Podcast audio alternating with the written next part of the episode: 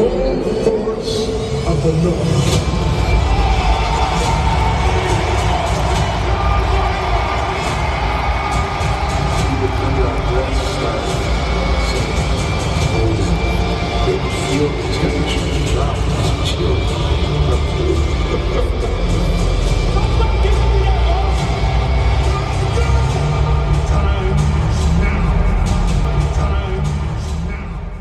Amigos de Informe Púrpura, bienvenidos a la previa de la, del siguiente partido de los Vikings contra San Francisco 49ers. Antes que nada, pedirles una disculpa. El material gráfico de, este, de esta previa estará ausente por... Estuve indispuesto un par de días, me ganaron el tiempo y en la mañana también tuve cosas que hacer y no preparé lo que tenía que para- preparar para la previa en cuestiones gráficas, pero bueno, los Vikings juegan contra San Francisco. San Francisco tiene la segunda mejor ofensiva en cuestión de puntos anotados. Anotan 30.7 puntos por partido. El único partido en el que no anotaron 30 puntos o más fue la semana pasada contra Cleveland Browns, que hicieron 17 y terminaron perdiendo el partido. Es un equipo que corre bien el balón, que pasa bien el balón, que hace todo bien en cuestiones ofensivas y en cuestiones defensivas lo mismo. Son la mejor defensiva en cuestión de puntos recibidos, 14.5 por partidos. Son la número uno en yardas permitidas, son la número cuatro con 295.8. Y, y lo mismo, defensivamente, solo en un partido les han hecho 20 puntos o más y fueron los Rams en la semana 1, les hicieron 23 puntos. Entonces, creo que es el partido más difícil y el rival más difícil que han enfrentado y que van a enfrentar los Vikings en toda la temporada, por encima, para mí en dificultad, por encima de Kansas City y por encima de, de Filadelfia. Me acompaña Pavlovich, ¿cómo estás? Hola amigos, ¿cómo están? Estoy.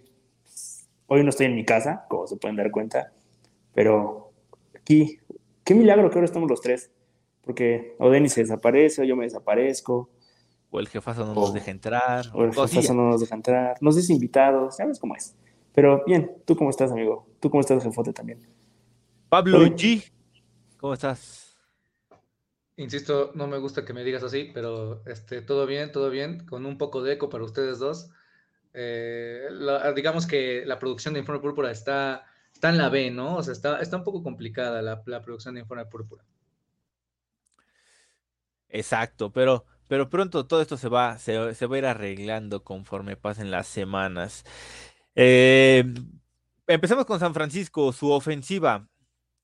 Pavlovich, ¿cómo, Amigo. cómo- quiénes son esta ofensiva de San Francisco? Pues mira, la- o sea, la ofensiva sabemos que es temible, o sea, para empezar, Brock Purdy, que sabemos, o sea, no es el coreback así que digas, puta, qué coreback, no es un élite como Mahomes, no es un élite como Borrow, Ah, pero sin, em- sin embargo creo que es un, un que le ha ayudado mucho tener las armas que tiene, como Brandon Ayuk, como George Kittle, como Divo Samuel, Christian McCaffrey, que no sé si vayan a estar, o sea, sabemos que Divo Samuel y Christian, ahorita hablaremos un poco más de eso, de que de McCaffrey las- y su lesión, pero o sea, creo que se ha visto beneficiado por tener unas muy buenas armas a su alrededor, pero aún así es, o sea, para ser Mr. Irrelevant, este, creo que ha dejado mucho este, en claro que pues, no es. Irrelevant, ¿no? Que es un quarterback, te digo, no elite a lo mejor, pero sí un quarterback que puede ser top 15 de la liga, un tipo Cousins, pero más joven.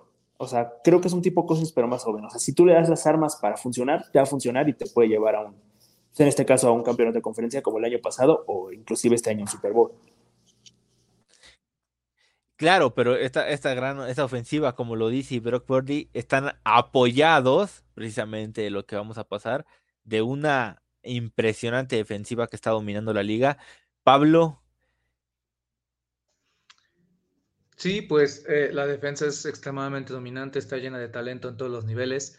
Eh, vemos a Bosa, eh, que es el líder de esta defensa, yo podría decir el mejor ala defensiva de toda la liga. Armstead también primera ronda ya hace algunos años, Javon Hargrave que viene de Filadelfia y Clelin Farrell que también hace algunos años ustedes recordarán fue una selección bastante controversial de Mike Mayock allá en los Raiders. En el grupo de backers está Dre Greenlaw que parece que posiblemente no juegue, no sabemos aún, y está también Fred Warner eh, el mejor linebacker interno de la liga, posiblemente, ¿no? La secundaria también es potente. Charvarius Ward también está haciendo un trabajo muy bueno. Deomodor, o Diomodor, creo que se pronuncia así, Lenoa, eh, le permitió bastante a Mari Cooper el, partido pasado, pero también es muy bueno. Isaiah Oliver juega como nickel y los dos safeties son Talanoa Ufanga, este safety ya de 21-22 de tercer año, y Tashawn Gibson, eh, que viene de Chicago, pero también tienen nombres importantes ahí en la banca. Randy Gregory, acaban de cambiar por él hace algunas semanas. Javon Kinlaw, selección de primera ronda de hace algunos años en 2020. G.I. perdón, Brown, eh, tercera ronda de este año, del draft 2023. Entonces, es una defensa que tiene talento en todos los niveles y la verdad es que eh, es muy bien coachada a pesar de los cambios que han sufrido en el staff en los últimos años, ya que varios de sus coordinadores defensivos se han convertido en, head coaches, ¿no? Pavlovich, ¿qué, ¿qué, pensamientos tienes acerca de estos 49ers? ¿Qué, ¿Qué te llama la atención? ¿Qué te preocupa de este equipo? Pues, o sea, en general me preocupa todo. Creo que la defensa es top, como ya bien lo dice Pablo. O sea, Bosa, eh, McCaffrey, Busa, Greenlaw, Ufanga, Warner, o sea, tiene un, o sea, por donde lo, no, creo que no tiene un punto tan débil como lo puede tener otro equipo élite. Por ejemplo, Kansas lo tienen sus wide receivers, que sabemos que pues eh, Moore, este, Rice, eh, este, no son top. O sea, creo que eso es lo único que flaquea este, Chiefs. Cincinnati, pues su defensa no es tan buena. Eagles, pues el ataque aéreo le complica. Aquí con San Francisco, pues no hay algo que digas, puta, güey, o sea, se me va a complicar. Tal vez, tal vez, o sea, la única duda que tengo de San Francisco es que si Brock Purdy, sin Divo Samuel, sin Christian McCaffrey, no sé sin eh, Trent Williams y posiblemente sin eh, pueda sacar el partido, pero fuera de eso creo que va a costar, va a doler, va a doler. Va a doler. Pablo, a ti, ¿qué pensamientos te deja San Francisco? Pues mira, yo nada más me voy a ir con un caso, con un antecedente. Eh, Brian Flores ya enfrentó a Shanahan y a esta misma ofensa en 2020. Tenían en ese entonces San Francisco a Jimmy Garoppolo como coreback titular y Miami les ganó 43 a 17. Ese año, eh, es más bien ese partido, Garoppolo lanzó para dos intercepciones. Entonces yo lo único que puedo decir es que Flores, evidentemente e, este esquema, Shanahan más bien ya lo tiene medido, ya sabe qué hacer, Ahorita voy a hablar un, poco, un poquito más a fondo de qué es lo que hace, porque yo también ya puedo identificar una cosita por ahí, pero lo que, me, lo que no me preocupa es eso, o sea, que Flores, o más bien lo que me tranquiliza, perdón, lo que me tranquiliza es, es eso, que por lo menos ahorita Flores ya ha jugado contra él. Y pues digamos que a pesar de que ellos tienen perfeccionado al 100% este esquema, sí hay manera de jugar contra ellos y pues nada, o sea, lo que dijo Pablo creo que es muy acertado. Eh, creo que son un gran equipo, son posiblemente el mejor equipo de toda la liga, el más completo, así que va a ser un partido difícil, complicado y en, lunes por la noche que a los Vikings, pues eh, en los últimos años no les ha ido muy bien. Sí, un, rival mm, pues, muy completo, ¿no? Además es, el candidato número uno quizás a, a ganar el Super Bowl. No va a ser un partido fácil y los Vikings tampoco están como en su mejor momento, ¿no? Eh, Pavlovich, tu punto de interés. Es mi punto de interés. Mi punto de interés. Eh, ¿Cuál es mi punto de interés? El comportamiento de la ofensiva. O sea, creo que hemos visto semanas donde la ofensiva no, no ha respondido. O sea, más que nada este partido pasado contra Chicago, no la baja de Justin Jefferson sí se hace pasar, pero pues este, este lunes se tiene que comportar de una manera diferente, ¿no? O sea, que no haya la mayor cantidad de drops posibles, que le abran los espacios a Mattison, que Addison no, este, confiar en Addison, que termine no, ¿cómo decirlo? Este, pues que no suelte balones que pueden llegar a ser fáciles, que buscar más a Hawkinson, que no fue tan buscado el, año, el, domingo pasado.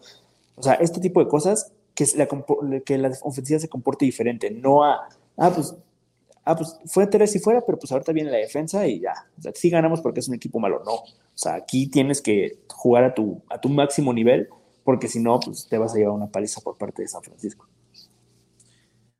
Pablo, tu punto de interés. Pues mira, yo pude identificar un poquito eh, cuál puede ser el punto débil de estos 49ers y el por qué juegan de esta forma y es su línea ofensiva. Su línea ofensiva, según PFF, es la número 27 en protección de pase y cuál y cómo es que eh, Shanahan lidia con esto. Uno, los motions son de los equipos que todo el tiempo, si ustedes se van a estar dando cuenta en cada snap, va a estar moviendo un jugador, que si Jusic, que si Kittle, que si Samuel, que si McCaffrey, o sea, constantemente vamos a estar viendo este tipo de, motions. Son el tercer equipo con más motions en toda la liga. Entonces, en, bastantes snaps vamos a andar viendo eso. Y eso también, pues, principalmente para identificar el tema de las presiones de, Flores, ¿no? Por otro lado, eh, esto cómo, cómo lidian con esto de la línea defensiva, de la línea ofensiva, perdón, pues sacando el balón rápido. O sea, realmente Purdy es de los corebacks que saca más rápido la bola. Además de eso, le, sumas que sus playmakers, que hay que decirlo, Ayuk ya se ha desarrollado, es un muy buen receptor. ¿Quién lo diría, no? O sea, de Judy, de Lamp, bueno, Lamp sí, pero de Mims, o sea, realmente Ayuk fue de, este grupito de final de primera ronda, quitando a Jefferson y a Lamp, fue el que levantó la mano, ¿no? eh, ahí en el draft de 2020, pero todos ellos, Samuel, Ayuk, este, Jawan Jennings, George Kittle, Kyle Jusic, este, Christian McCaffrey, todos ellos se encuentran la manera de romper una tacleada y ganar yardas después de la recepción. De hecho, eh, Ayuk eh, promedia 18.2 yardas por recepción y eso te, y no está corriendo rutas tan largas, eso te habla de que el chavo puede hacer eh, desaparecer una tacleada o dos. Así que pues de esta forma Flores tendrá que, eh, o más bien mi punto de interés es eso, ¿cómo es que tú, Brian Flores, vas a esquematizar en contra de esto?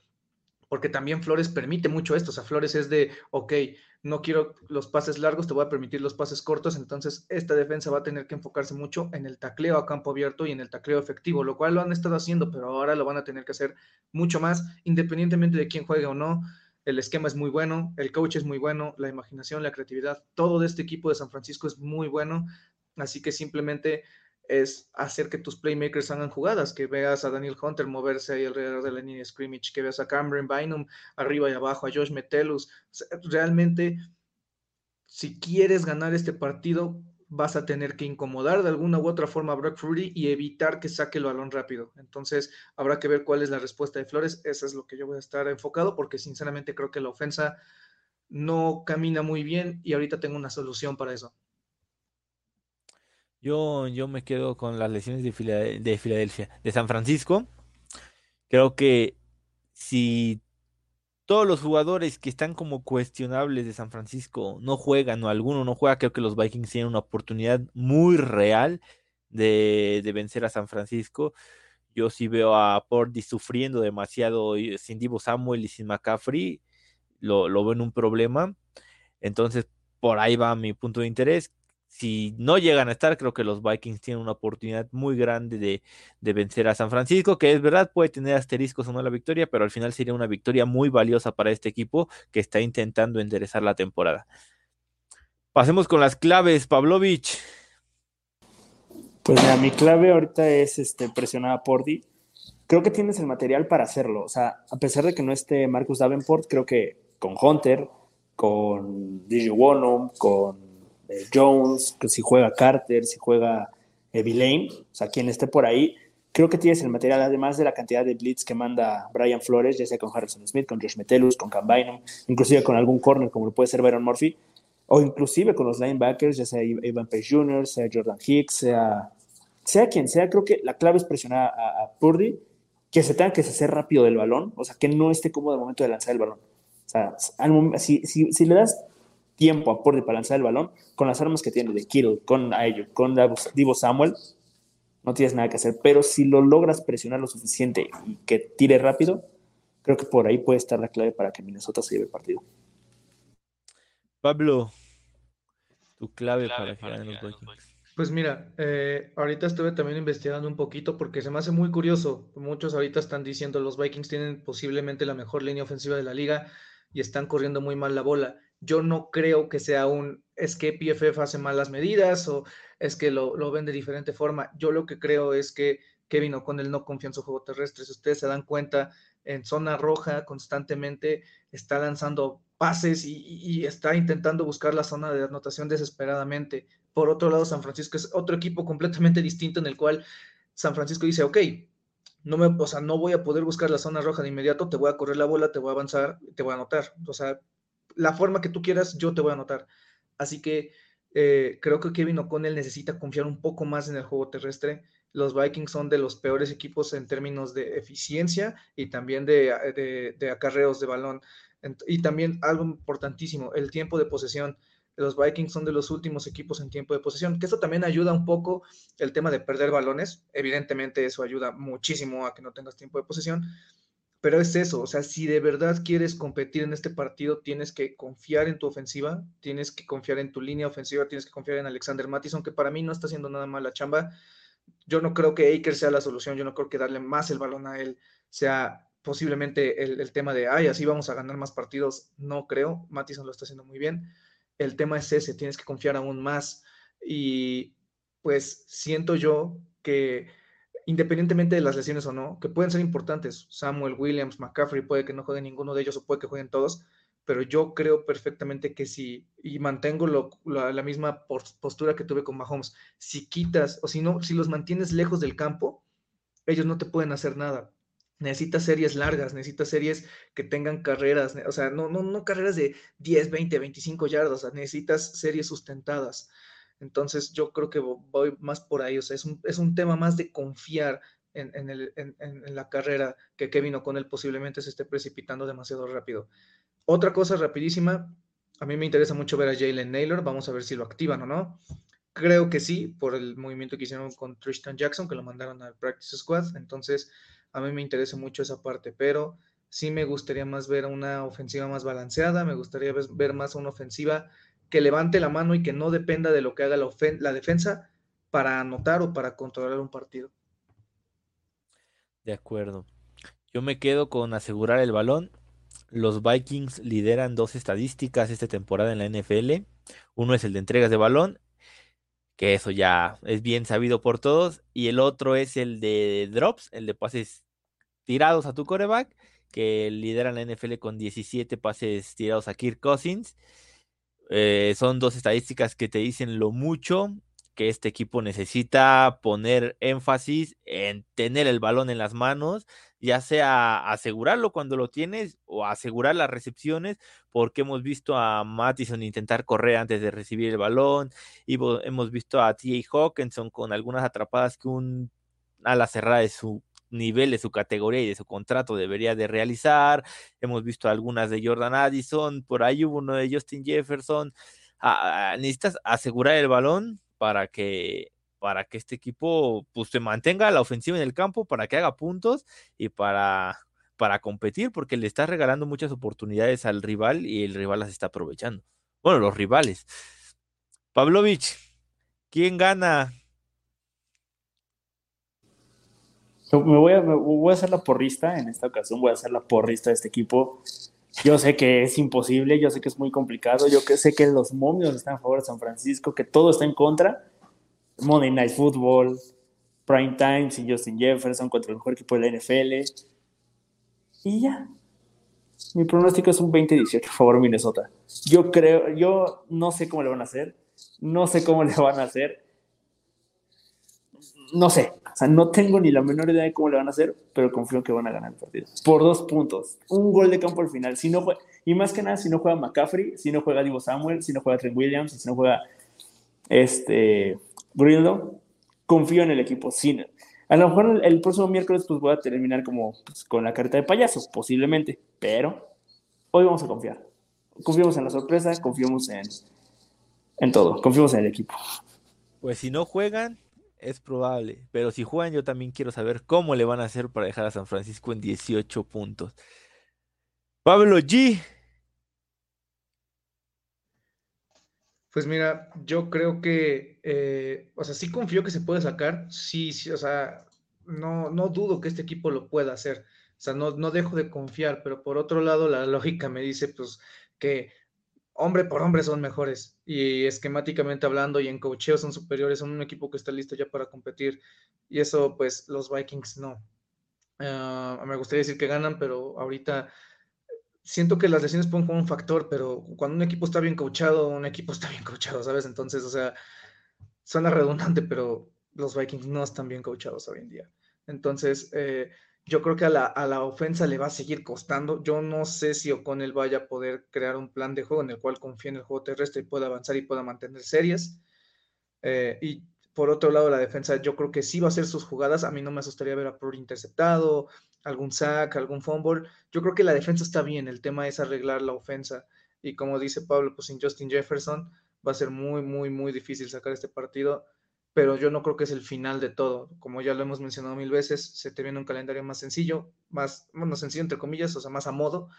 Eh, pero sí, por lo menos ahorita yo sí veo a los Niners ganando y contundentemente. Yo no sé si los Vikings puedan competir durante el juego. O sea, sí siento que puede ser un juego parejo hasta cierto punto, donde los Niners por cocheo y por calidad van a terminar ganando. Yo también me quedo con San Francisco, 31-17 va a dominar San Francisco desde mi punto de vista. Por ahí un par de touchdowns de los Vikings en tiempo basura. Y, y nada, o sea, yo no, incluso teniendo baja San Francisco me cuesta ver ganar a los Vikings, aunque es la mejor oportunidad que tienen, me costaría verlos porque las bajas pueden ser McCaffrey, puede ser San Francisco sigue teniendo la mejor defensiva de la NFL y vas a sufrir para hacerle puntos. Entonces, cuidado. Yo también me quedo con, con los 49ers. Pasando al reporte de lesionados, Pablo, de Big, Boss. Sí, pues tenemos novedades interesantes, como ya hemos dicho. Como podemos ver en pantalla, pues de los Vikings, eh, Ezra Cleveland no participó el día jueves. Hoy viernes acaba de salir la información que Cleveland parece que no volvió a entrenar. O con él dice que pues va bien en tema de rehabilitación, pero esto abre las puertas a que Dalton Reisner tenga su primera titularidad con los Vikings contra una de las mejores líneas defensivas de la liga. A mí la verdad no, no, me entusiasma mucho. Eh, por otro lado, pues destacar a Evans, que pues ha estado lastimado de varias cosas. Ojalá pueda llegar al partido. Y Naylor, ¿no? A quien yo mencioné que a ver si lo activan. Pero del lado de San Francisco, pues hay que ver. Aaron Banks, su guardia titular, creo que fue novato el año pasado, eh, pues tiene una lesión del tobillo, Dre Greenlow, perdón, su linebacker también del tendón de la corva, McCaffrey con su lesión del oblicuo, que pues creo que es la zona de las costillas, eh, Samuel con su lesión en el hombro, eh, Trent Williams con su lesión en el, en el tobillo, no entrenaron, eso es algo que tenemos que ver, Isaiah Oliver, su, su cornerback titular, no estuvo limitado por la rodilla, y pues ese safety, que pues la verdad, Odum eh, del cuadríceps, pues entrenó completo, así que pues por lo menos San Francisco el, día jueves tuvo cinco eh, titulares que no entrenaron. Eso puede ser, como dice Denis, como decía Pablo, pues un aguas para que el partido se, se defina, ¿no? Pero bueno, pues de nuestra parte ha sido todo. Les agradecemos muchísimo que nos hayan acompañado. Recuerden, pues tenemos las previas todas las semanas, tenemos los miércoles púrpura. Y recuerden también, después del partido, dependiendo de a qué hora termine, nosotros tenemos en stream, el stream de Overreaction lo tenemos el mismo lunes. Eh, insistimos, dependiendo de a qué hora termine el partido, puede que se vaya a tiempo extra, puede que termine rápido, pero pues esperamos que sea más o menos entre 9 y media y 10 de la noche. Ahí estaremos en YouTube, en Twitter, en, eh, bueno, en Instagram no, pero en YouTube y en Twitter y en Facebook. Estaremos ahí al pendiente. Pavlovich, muchísimas gracias desde una localización de la cual no podemos decir. Bueno, desde el trabajo. Desde el trabajo. Este, Muchas gracias por estar aquí con nosotros. Recuerden seguir a Pablo, seguir a Denis, seguir a Marcelo, seguir a Gol de Campo ahí en su proyecto personal. Nos vemos en febrero, amigos. Ahí abajo tienen. Nos vemos en febrero. Síganos en nuestras redes, síganos apoyándonos. Recuerden, pues la esperanza muere el último. Y ahorita ya se viene lo chido, ¿eh? poco regresa Justin Jefferson y los Vikings pues van a tener un calendario un poco más sencillito, ¿no? Pero bueno, muchísimas gracias por acompañarnos. Denis, cuídate mucho. Pablo, cuídate mucho. Nos estaremos yendo y oyendo, eh, viendo y oyendo más bien el día lunes. Así que pues cuídense amigos, los queremos mucho y Skol. Jefferson gonna fire to JJ, who's there, and caught it. Ready, pray for the day that Gange!